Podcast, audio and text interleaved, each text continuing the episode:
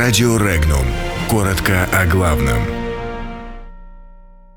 Чехия защищается от мигрантов. США вооружают Эр-Рияд. Евросоюз может сохранить транзитную роль Украины. Саудовская Аравия покупает противоракетные комплексы США.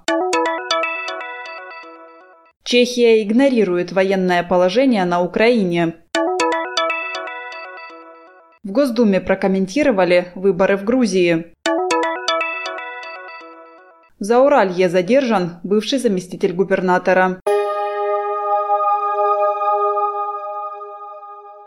Власти Германии и Украины едины в желании сохранить транзит российского газа через украинскую газотранспортную систему. Об этом заявила канцлер ФРГ Ангела Меркель. Она подчеркнула, что у Берлина существует возможность с помощью третьего энергопакета ЕС регулировать объемы поставок газа по трубопроводу «Северный поток-2», Таким образом, Германия будет влиять на сохранение транзитной роли Украины.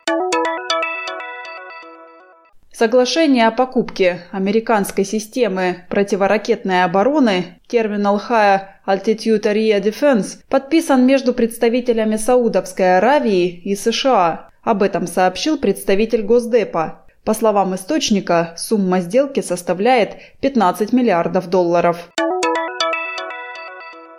МВД Чехии включила Украину в список безопасных стран – Введение военного положения в некоторых регионах сроком на один месяц, по мнению чешской стороны, не является преградой для того, чтобы считать Украину безопасной страной. Таким образом, Чехия защитила себя от наплыва мигрантов.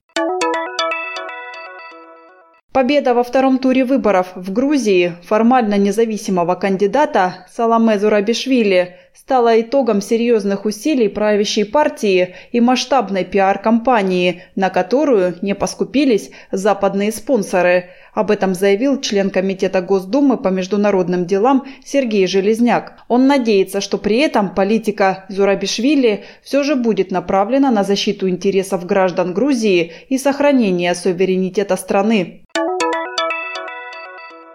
В Зауралье возбуждено уголовное дело против бывшего заместителя губернатора Курганской области Романа Ванюкова. Его подозревают во взятке в особо крупном размере. Вместе с ним задержаны посредник и предполагаемый взяткодатель.